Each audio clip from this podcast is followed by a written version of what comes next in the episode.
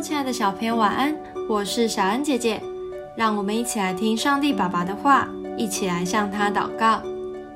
箴言十二章一到三节：喜爱管教的，就是喜爱知识；恨恶责备的，却是畜类。善人必蒙耶和华的恩惠，设诡计的人，耶和华必定他的罪。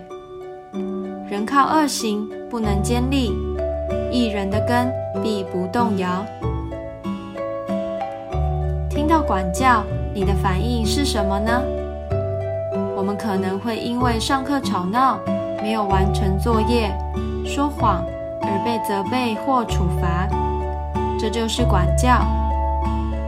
一般来说，没有人喜欢这样的感觉，但是今天的经文却说。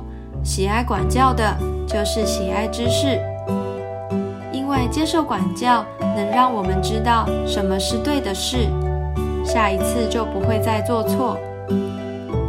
神非常疼爱我们，他怕我们因为做错事而受到伤害，所以总是不厌其烦地教导我们。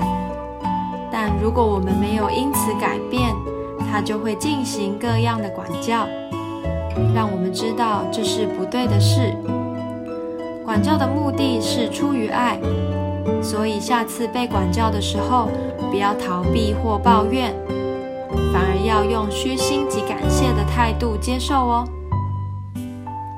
我们一起来祷告：亲爱的主，当我犯错的时候，你会管教我，让我变得更好。求主让我用谦卑及感谢的心接受父母师长的管教，奉主耶稣基督的名祷告。